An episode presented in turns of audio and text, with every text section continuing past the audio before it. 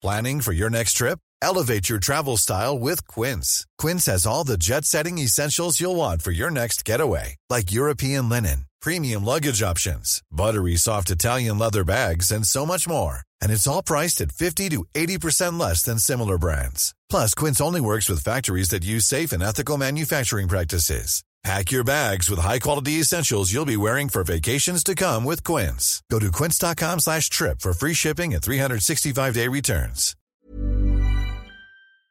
Eine einsame Insel fernab der Zivilisation. Von Luft und Liebe leben und den Früchten ihrer eigenen harten Arbeit, das ist der Traum vieler Deutscher nach dem Ersten Weltkrieg. Doch dann kam der Teufel in ihr Paradies.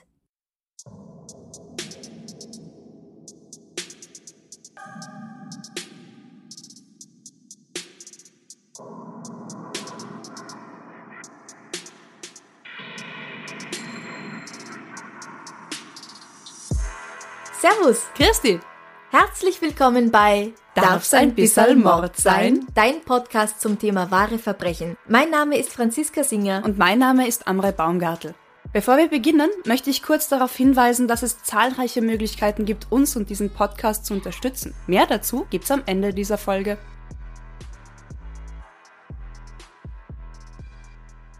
Woran denkst du bei Galapagos? Schildkröten. Mhm. Ja? Noch was? Inseln, Ja. Urlaub, Tauchen. schönes Wetter, Wärme, Sonne. Darwin vielleicht auch noch? Natürlich nicht. Aber ja, natürlich. Darwin. Erst einmal ein bisschen Geografie, damit sich alle auskennen, wo wir sind. Die Galapagos-Inseln liegen am Äquator, 1000 Kilometer westlich von Ecuador, dem Land in Südamerika, im Pazifik. Die Inselgruppe besteht aus 13 größeren Inseln. Größer heißt, sie haben eine Fläche von mehr als 10 Quadratkilometern und über 100 kleineren Inseln und Inselchen. Über 97 Prozent der Inseln stehen unter Naturschutz, weil die Pflanzen und Tiere dort so einzigartig sind. Wie zum Beispiel die Riesenschildkröten, die du schon erwähnt hast. Wirklich tragisch finde ich, dass die Menschen im 18. und 19. Jahrhundert durch Jagd und durch die Einführung fremder Arten, die sie aus ihrer Heimat mitgebracht haben, wie zum Beispiel Hunde und Katzen oder durch Krankheiten wie Malaria, viele der einzigartigen Tierarten dort fast oder ganz zum Aussterben gebracht haben. Die Galapagos-Riesenschildkröte zum Beispiel war lange durch Ziegen bedroht, die den Schildkröten ihre Nahrung weggefressen haben. 2007 hat man dann zu drastischen Maßnahmen gegriffen und diese Ziegen aus Helikoptern heraus abgeschossen. Entschuldigung. Auch tragisch. Das, das, äh, das ist das Moorhuhn-Spiel, nur live und mit Ziegen. Kennst du noch das Moorhuhn-Spiel von Ja. früher? Okay. Ich bin alt genug, ich kenne das Moorhuhn-Spiel. Oh Gott, wie tragisch. Und ich mag Ziegen. Ich mag auch Schildkröten. Aber ja, aber eben, sie gehören dort nicht hin Das eben, richtig, ja. und haben halt einfach Überhand genommen. Aber ist auch wieder typisch Mensch, oder? Importiert eine Tierart irgendwo hin, wo sie nicht hingehört, dann nimmt diese Tierart Überhand und dann wird sie abgeschossen, weil sie dort die anderen Tierarten bedroht. Ja, typischer Fall von nicht nachgedacht. Richtig. Heute leben etwa noch 25.000 Menschen auf diesen Inseln, verteilt auf die fünf größten. Die sechstgrößte Insel der Galapagos-Inseln ist Floriana. Sie ist 18 Kilometer lang und 16 Kilometer breit. Und hier befinden wir uns in der heutigen Geschichte. Auf Floriana. Zur Geschichte von Floriana noch ganz kurz. Im 17. Jahrhundert wurde diese Insel als Versteck genutzt von Piraten und im 18. Jahrhundert von Walfängern als Anhaltepunkt und gleichzeitig auch als Strafgefangenenlager von der ecuadorianischen Regierung.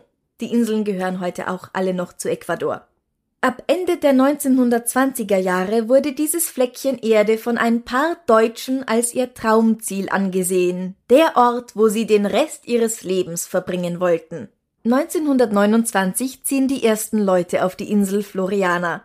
Das sind Friedrich Ritter, 43 Jahre alt. Er ist Naturwissenschaftler, Arzt und Zahnarzt und begeisterter Hobbyphilosoph. Seine Praxis liegt in der Kalkkreuzstraße in Berlin.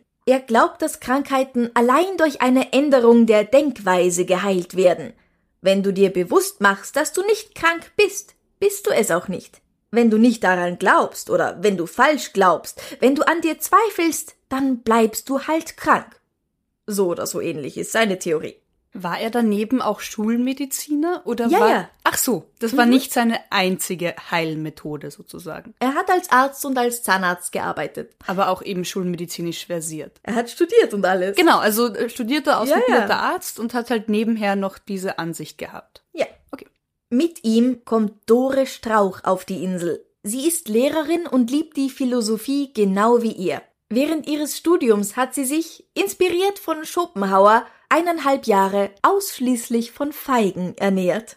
Mit 23 heiratet sie einen 22 Jahre älteren Mann, aber sie hasst es, die typische Hausfrau geben zu müssen. Trotzdem ist sie überzeugt, dass der Mann im Haus das Sagen hat, weil Frauen viel zu emotional sind. Sie ist also bei weitem keine Feministin, nur weil sie keine Lust auf Putzen und Kinderkriegen hat. Während einer ihrer Behandlungen wegen multipler Sklerose lernt sie Ritter kennen. Erst hat sie Angst vor diesem kleinen, gedrungenen Mann mit den stechend blauen Augen. In ihren Memoiren schreibt sie, Eines Tages während einer Strahlenbehandlung kam ein jung aussehender Arzt durch den Raum. Er ist mir wegen der tiefen Furchen auf seiner Stirn und dem extrem groben Ausdruck in seinen Augen besonders aufgefallen. Zu sagen, dass er brutal aussah, ginge zu weit, aber seinem Ausdruck fehlte jede Spur von Freundlichkeit. Mir schoss durch das Hirn, dass ich hoffte, von diesem Mann nie untersucht oder behandelt zu werden. Er war nicht groß, aber sehr schlank und bewegte sich außerordentlich geschmeidig. Er hatte helle, lockige Haare und sehr blaue Augen. Die beiden kommen ins Gespräch über Philosophie. Vor allem Nietzsche hat es ihnen beiden angetan und sie werden ein Paar. Da sind beide aber noch verheiratet. Ritter lebt aber von seiner Frau getrennt. Er träumt vom Auswandern und hält in einem Notizbuch geeignete Inseln und andere fernab gelegene Orte fest. Schließlich lesen die beiden ein Buch über die Galapagos-Inseln und beschließen, nach Floriana zu ziehen. Sie arrangieren, dass Ritters Frau bei Doris Mann einzieht und machen sich auf den weiten Weg. Partnertausch. Praktisch? Ja. Bevor sie fahren, lässt sich Ritter noch alle Zähne ziehen und macht sich ein Gebiss aus Stahl. Aber warum?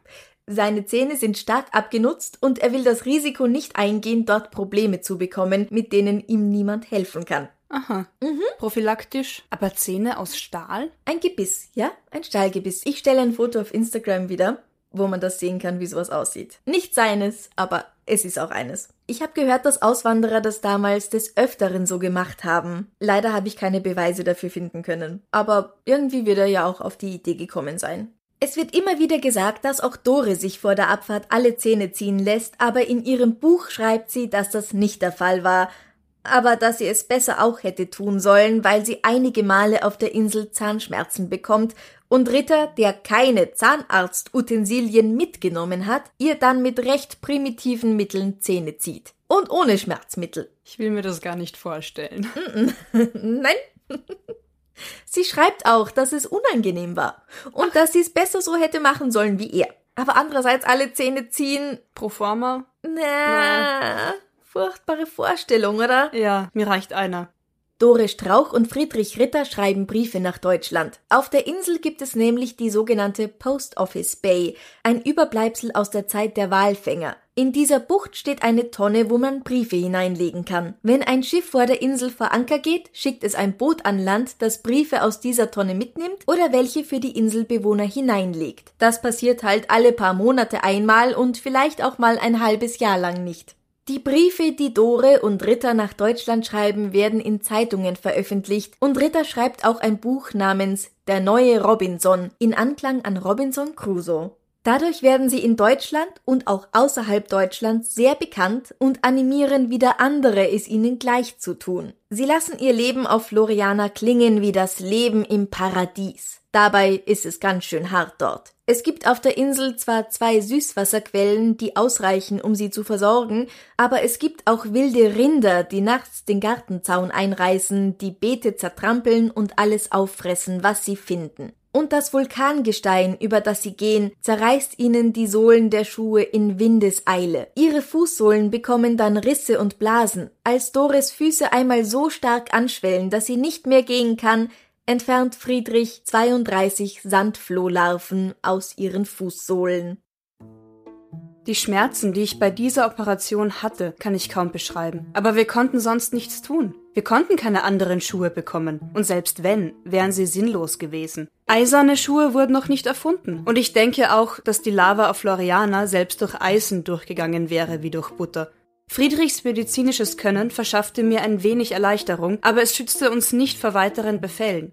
Er hatte jedoch eine andere Behandlungsweise, eine, die mir und vielleicht auch anderen sehr oft half. Er sagte, dass ich, wenn mein Wille stark genug wäre, durch die Kraft meiner Psyche einen so starken Verteidigungswall um meine Füße schaffen könnte, dass ich allein durch die Intensität meines Bewusstseins gewarnt würde, wenn sich mir etwas Fremdartiges näherte. Selbst ein so winzig kleines Wesen wie diese beinahe unsichtbaren Sandflöhe würden von einem Bewusstsein, das genügend stark ausgeprägt ist, bemerkt werden. Ich muss gestehen, dass ich dem extrem skeptisch gegenüberstand, doch als ich mich weitgehend erholt hatte, hatte ich so große Angst, Angst, noch einmal solche Schmerzen zu erleiden, dass ich mich ganz auf meine Füße konzentrierte. Zu meiner Verwunderung wurde ich nie wieder attackiert, außer vielleicht ein, zweimal zufällig, aber ohne schwerwiegende Folgen. Nie wieder attackiert, nur ein, zweimal. Ja, aber ohne schwerwiegende Folgen.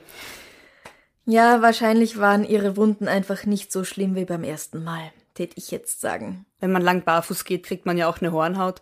Aber davon schreiben Sie in Ihren Briefen an die deutschen Zeitungen nicht oder Sie spielen Ihre schlechten Erfahrungen runter. Es kommen auch Journalisten zu Ihnen, um sich selbst ein Bild zu machen. Einige Auswanderer auf der Suche nach dem perfekten Platz zum Leben fühlen sich angesprochen von ihren Schilderungen dieses angeblichen Paradieses und besuchen die Insel. Doch die wenigsten halten es lange dort aus und steigen auf das nächste Schiff zurück nach Ecuador.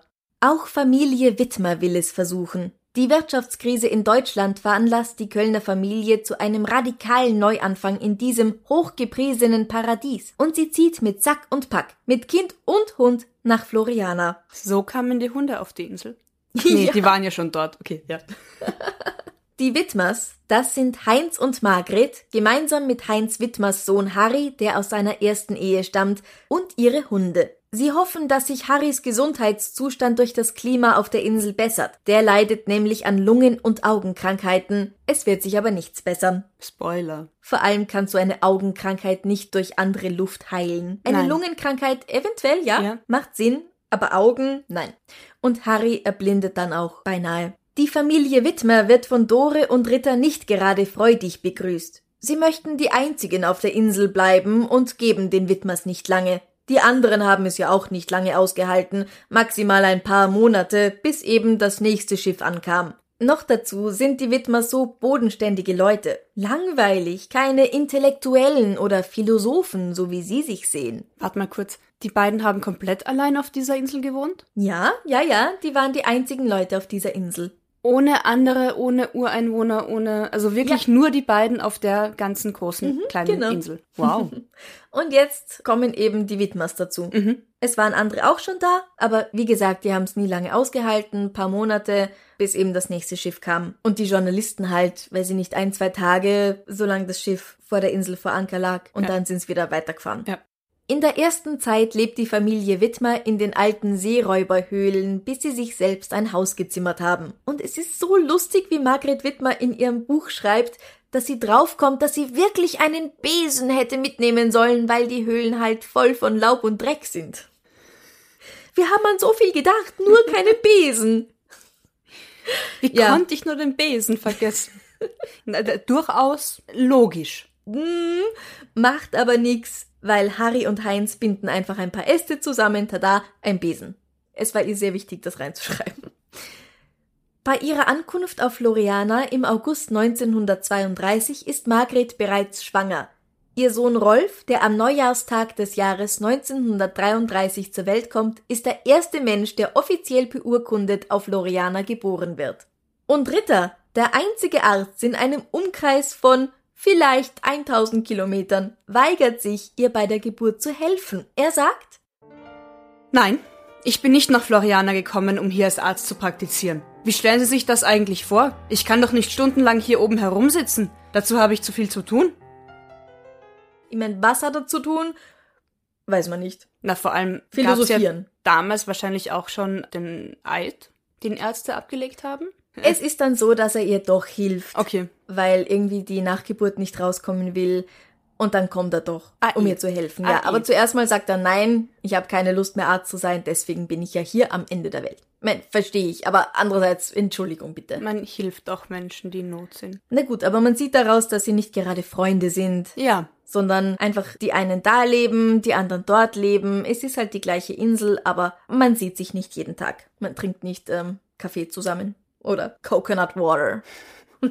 Fancy. Vier Jahre später, am 18. April 1937, wird dann noch ihre zweite Tochter Floriana Ingeborg geboren. Aber gehen wir wieder ein Stückchen zurück, und zwar in den Oktober 1932. Da kommt eine weitere Gruppe von Auswanderern auf die Insel. Wir haben jetzt Dore und Ritter, wir haben Familie Wittmer, und jetzt kommen noch welche.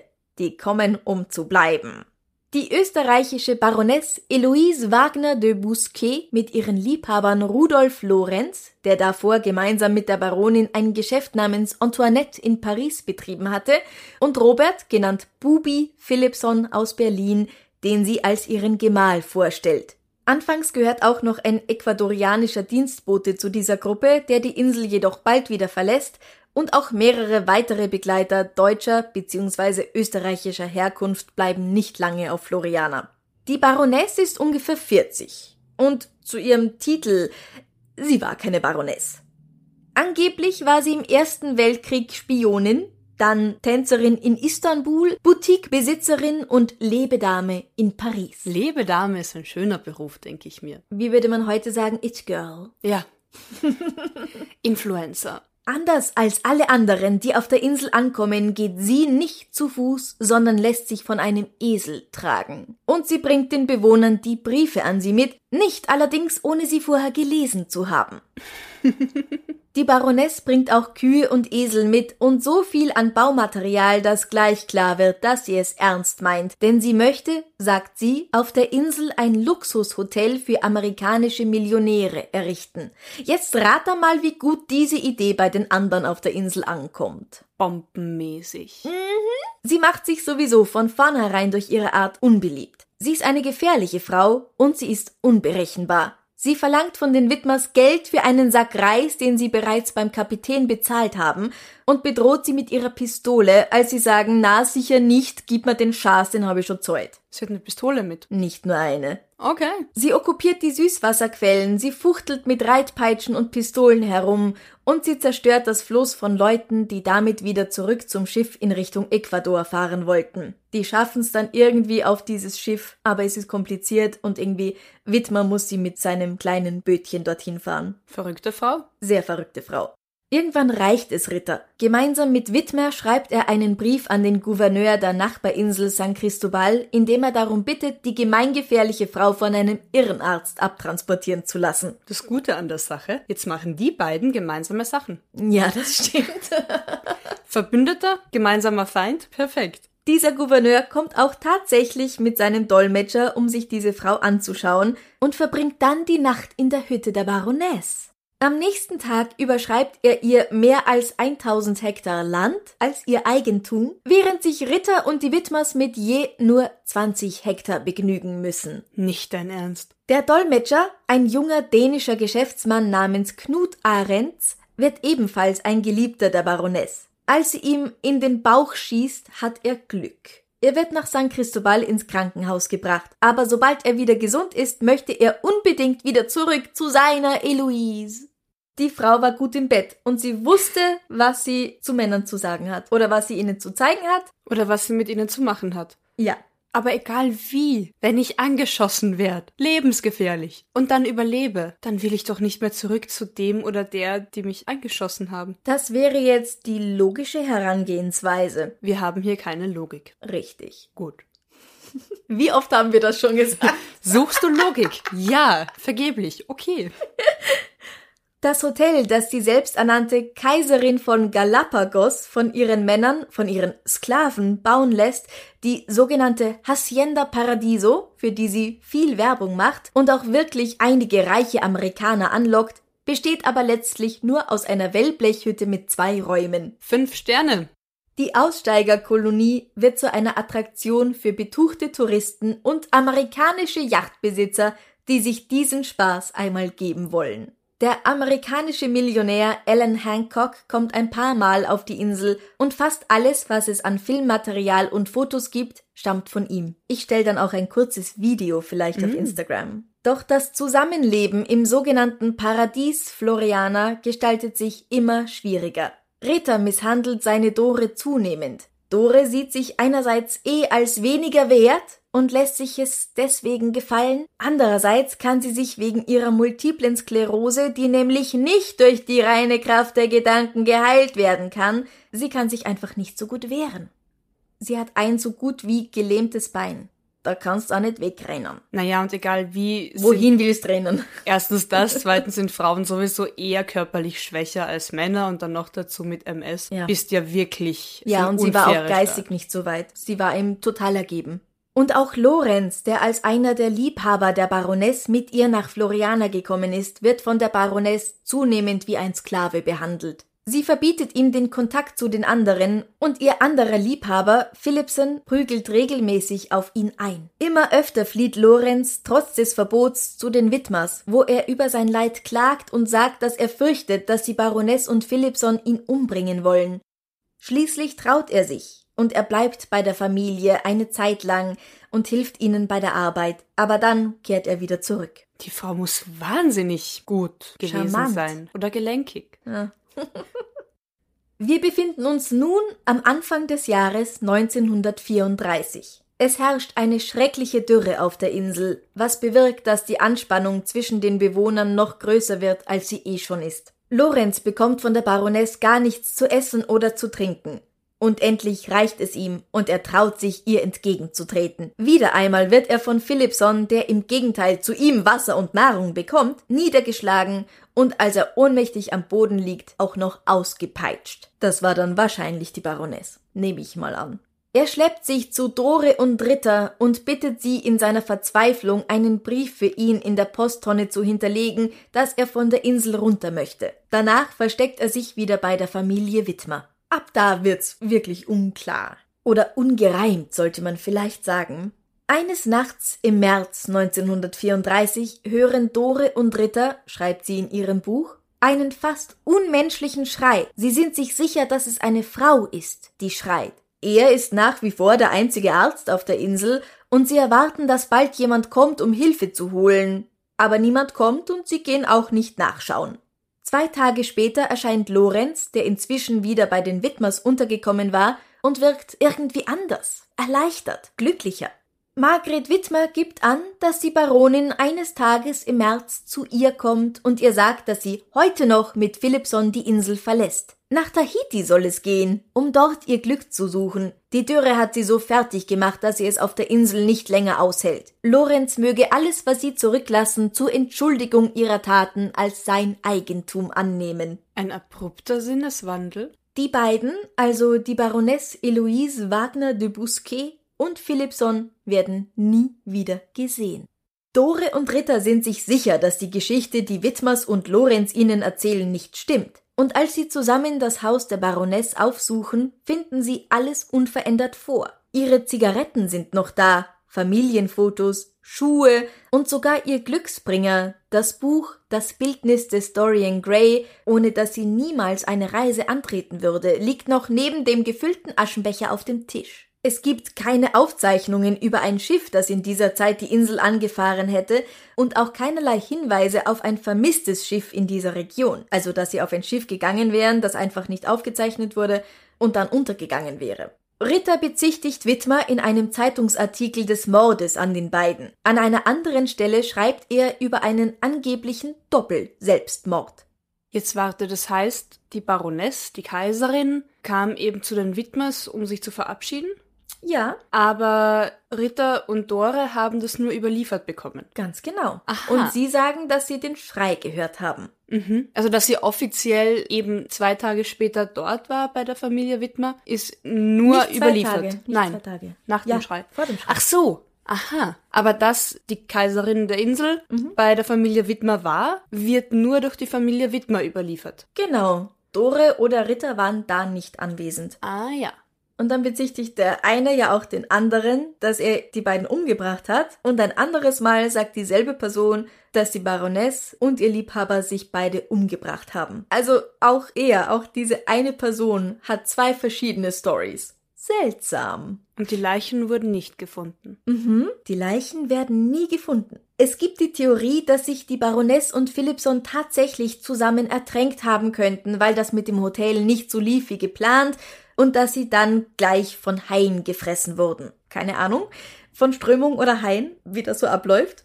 Eine andere Theorie ist, dass Ritter und Widmer zusammen die beiden ermordet haben, weil die unerträgliche Baroness ihnen so auf den Sack gegangen ist. Ja, was dann aber auch heißen würde, dass Ritter gelogen hat, als er meinte, dass er mit seiner Frau den Schrei gehört hat und nichts unternommen hat. In dem Fall hätten einfach alle gelogen, nur sehr unterschiedliche Stories, um zu sagen, einmal, ja, wir haben nichts damit zu tun und einmal, ja, die anderen haben was damit zu tun. Mhm. Verwirrung stiften, bis sich niemand mehr auskennt. Ja. ja, immer gut. Vor allem, wenn fünf Leute auf dieser Insel wohnen. Ja, es waren mal sieben. Richtig. Ja. Lorenz verkauft das gesamte Eigentum der Gruppe um die Baroness an Ritter und die Familie Wittmer und verlässt im Juli 1934, also halt mit dem nächsten Boot, die Insel. Auf dem Boot des norwegischen Fischers Trygve Nyggerud fährt er in Richtung Santa Cruz. Sein Ziel ist, zurück nach Deutschland zu kommen. Doch das Boot hat einen Motorschaden. Lorenz und Nyggerud schaffen es im Rettungsboot bis zu einer unbewohnten Nachbarinsel, wo die beiden verdursten.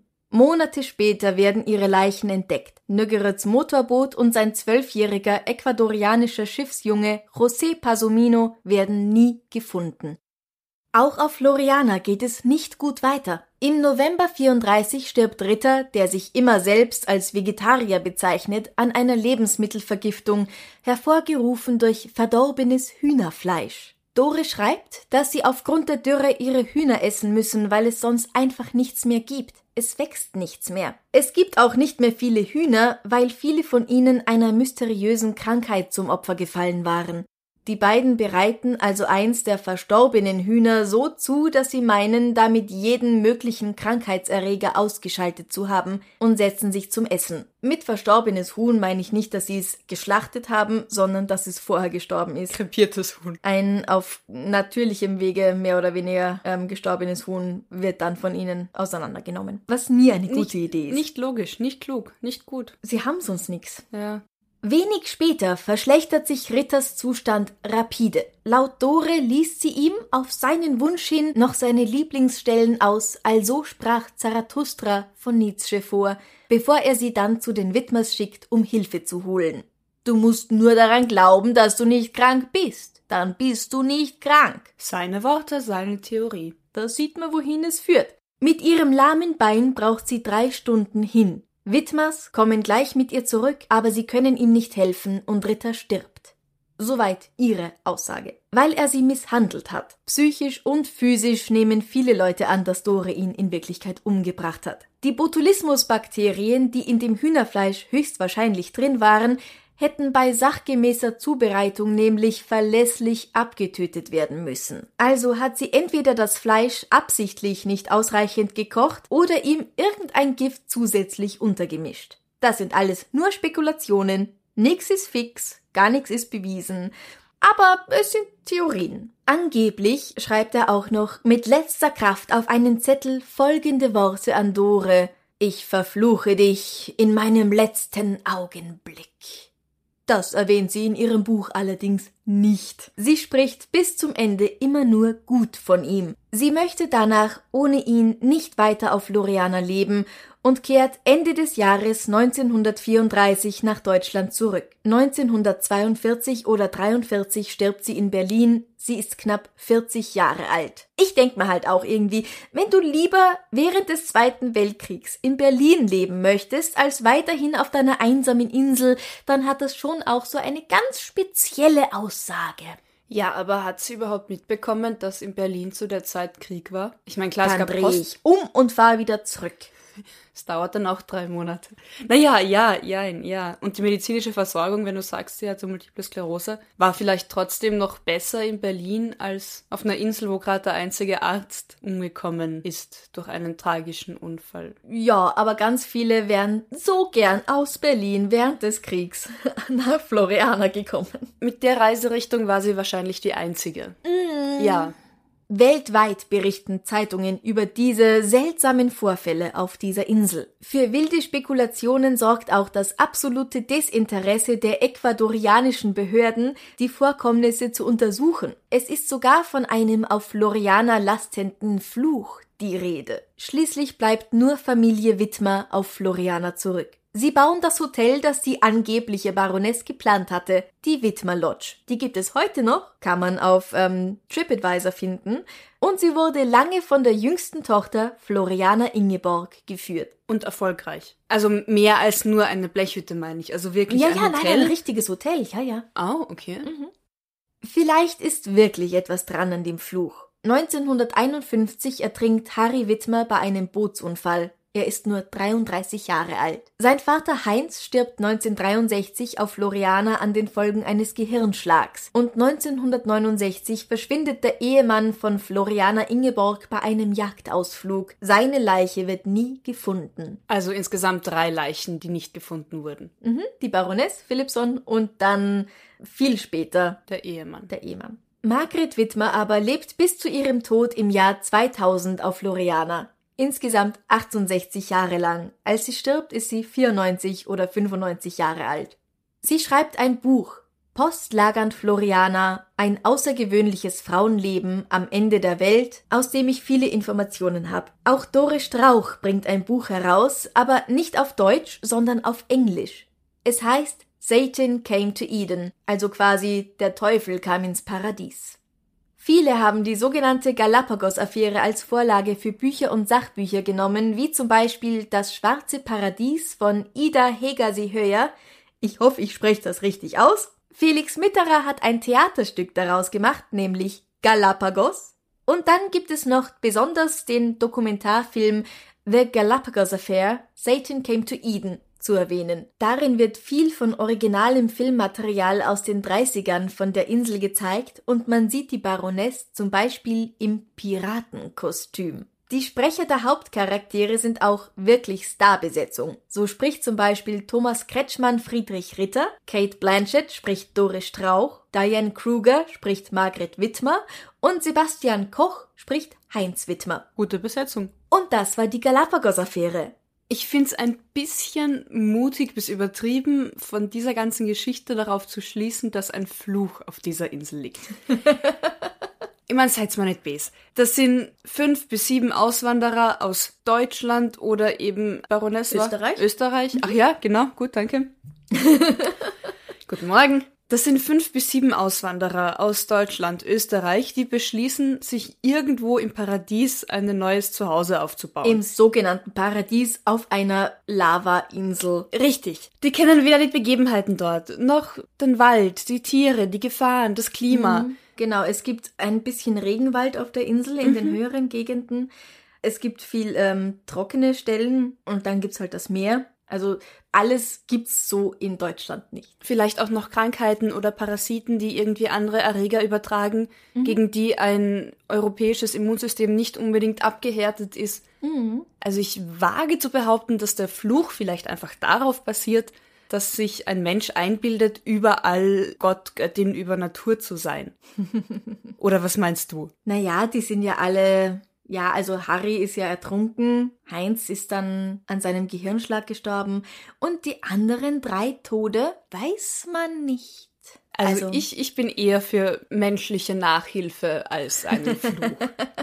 Was glaubst du, was ist passiert mit der Baroness und ihrem Philipson? Also wenn dieser Schrei nicht nachträglich erfunden wurde, damit man irgendwie die Spuren verwischt, gehe ich ja fast davon aus, dass es irgendjemanden der anderen Überlebenden gereicht hat. Ja, und Leichen kann man, glaube ich, auf einer einsamen Insel leicht, sage ich jetzt mal, irgendwie verschwinden lassen. Es haben eben Doris Strauch und Margret Wittmer je ein Buch geschrieben. Darin erzählen sie natürlich von ihrem persönlichen Standpunkt. Es gibt kein einziges Buch aus dieser Zeit von jemandem, der von außen dazugekommen wäre und als außenstehende Erzählerfigur objektiv berichtet hätte. Ja, wie auch. Es ist alles, ich habe das gemacht, ich habe das gemacht, ich habe das gesehen. Die eine behauptet, dass die Baronin bei ihr war. Die andere sagt, ich glaub dir das nicht, ich habe einen Schrei gehört. Du kannst jetzt der einen Familie glauben oder der anderen. Bewiesen kann gar nichts werden. Bewiesen ist nur, dass kein Schiff aufgezeichnet wurde, kein Schiffsverkehr in dieser Zeit, in dieser Gegend. Klar ist auch, dass Lorenz misshandelt worden ist. Das finde ich übrigens wirklich traurig. Wenn der endlich von der Insel runter darf, sich freut auf Festland, auf einen Neubeginn, mhm. um dann auf der übernächsten Insel zu verdursten, das ist sehr makaber. Ja, es ist wirklich schade. Ja, so knapp vom Ziel und dann erst recht nicht. Sympathisch finde ich, dass die Polizei sich nicht einmischen will und auch gar nicht ermitteln will. Also die Verrückten, die lassen wir da irgendwie. Ja, irgendwo kann ich's verstehen. Ähm, Andererseits, ganz rechtmäßig ist es nicht, weil diese Insel gehört nun mal zu Ecuador. Und dann haben sich halt, wenn dort Leute verschwinden und Leute sterben, haben sich halt die Behörden darum zu kümmern, das aufzuklären. Also es hat alles nach wie vor ganz offiziell zu Ecuador gehört und denen war es einfach blunzen. Die schlagen sich die Köpfe ein, okay, da ist mehr dazwischen, okay, ist doch egal. Lass die komischen Deutschen machen, was wollen. Es trägt nicht zum guten Ruf der Deutschen oder Österreicher bei, ganz ehrlich, diese Geschichte. Aber auch nicht unbedingt für Ecuador, für die Behörden von Ecuador, für die Polizei von Ecuador. Ja, nein, auch nicht. Nein, nein, nein. Ich meine, zu sagen, ist uns wurscht, weil ihr seid 1000 Kilometer weg, ist eine Möglichkeit. Anscheinend 1934. Aber rechtens ist es nicht. Vielleicht ist es rechtens in deren Gesetzgebung 1934. ja, das stimmt. Who okay, soweit habe ich nicht nachgedacht. Ja, ja, vielleicht, vielleicht gibt es so eine Grauzone. What happens auf Floriana Stays so auf Floriana. Wenn dir die heutige Folge gefallen hat und du gern ein bisschen mehr davon hättest, folge uns auf Instagram at darfs ein bissal Podcast, gib uns 5 Sterne in deiner Podcast-App und erzähl all deinen Freunden und Kollegen von uns. Du kannst uns auch auf einen Kamillentee oder ein Seital oder eine Malakoff-Torte einladen und zwar über go-fi.com slash darf's ein bisschen Mord sein. Wenn du gern ein bisschen Extras hättest, kannst du uns auf Steady unterstützen.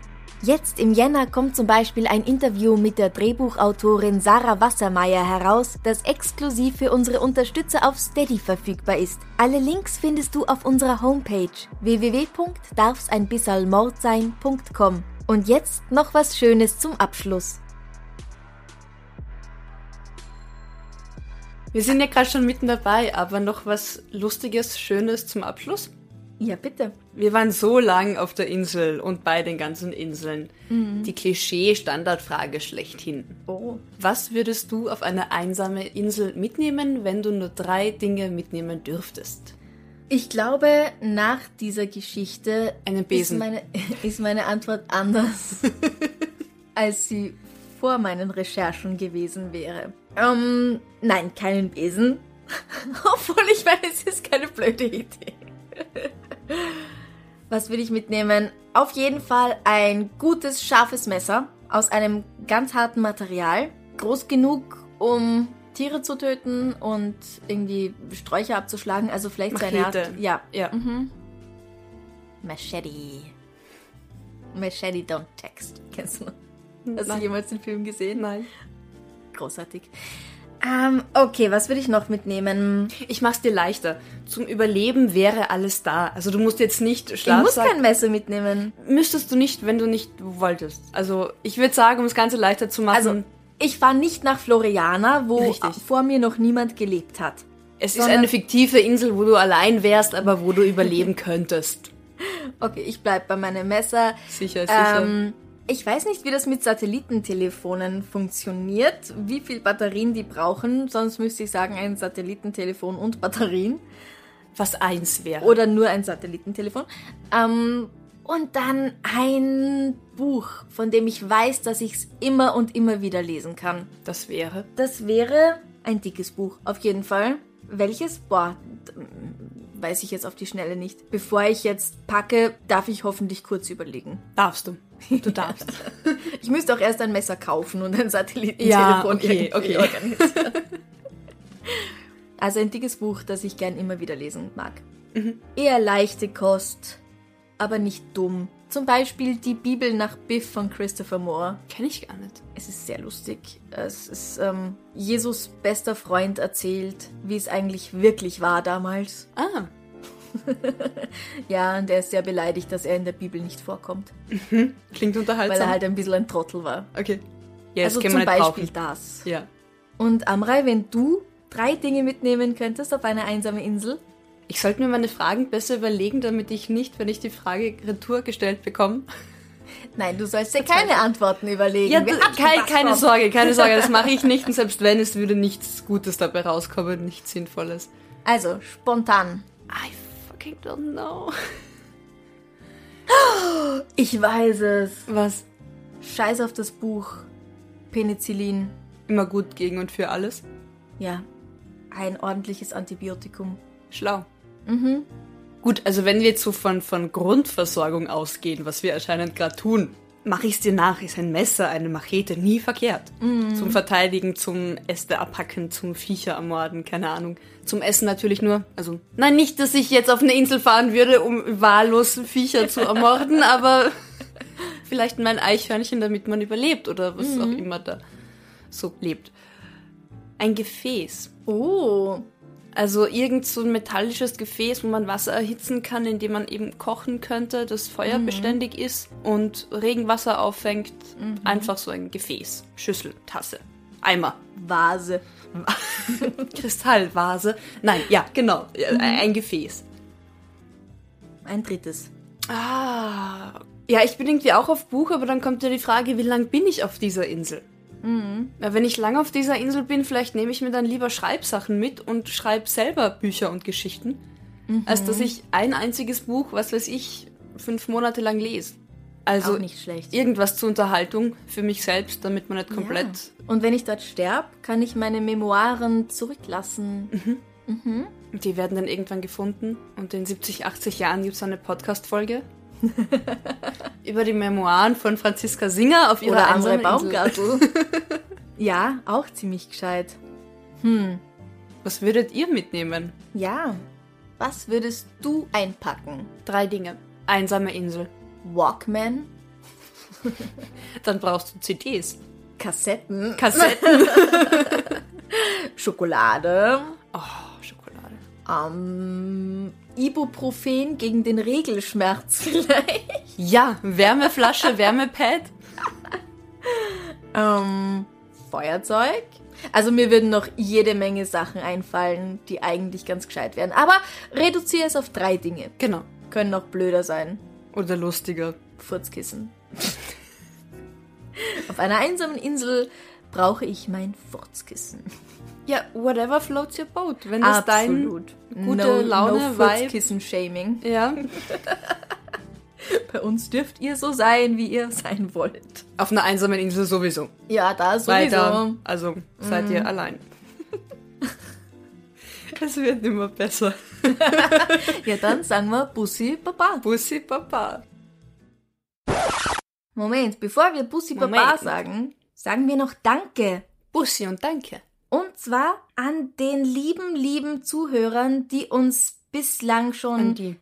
Die Fallfehler.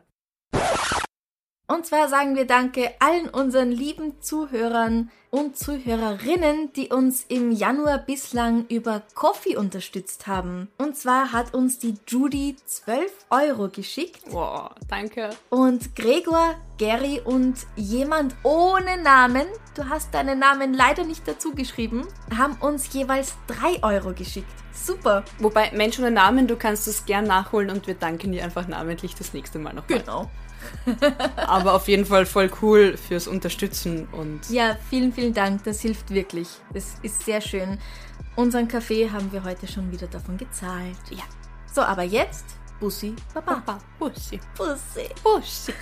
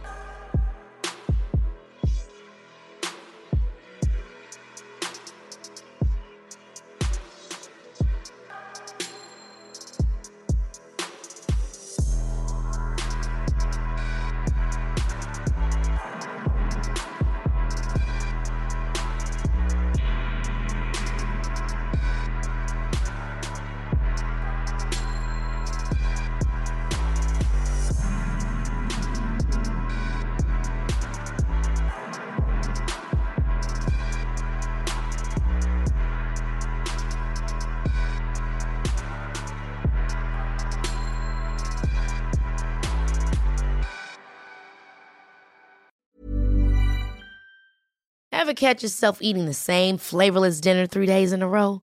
Dreaming of something better? Well, HelloFresh is your guilt-free dream come true, baby. It's me, Kiki Palmer.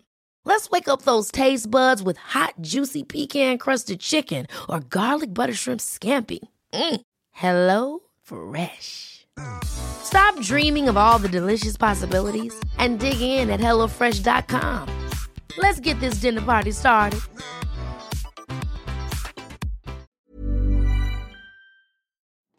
Liebe findet den unterschiedlichsten Ausdruck quer durch die Geschichte. Doch ist es wirklich immer Liebe? Lasst uns über Sex sprechen, von skandalösen Stories aus der Antike über die Geschichte von Fetischen bis hin zu den unanständigen Geheimnissen berühmter Personen. Bei Liebesgeschichte gehen wir der Entwicklung der menschlichen Sexualität auf den Grund. Unterhaltsam, lehrreich und im besten Sinne des Wortes tabulos stellt Franziska Singer, das bin ich, jede Woche die Frage, wer, wann, mit wem und wie. Wer Liebesgeschichte überall, wo es Podcasts gibt.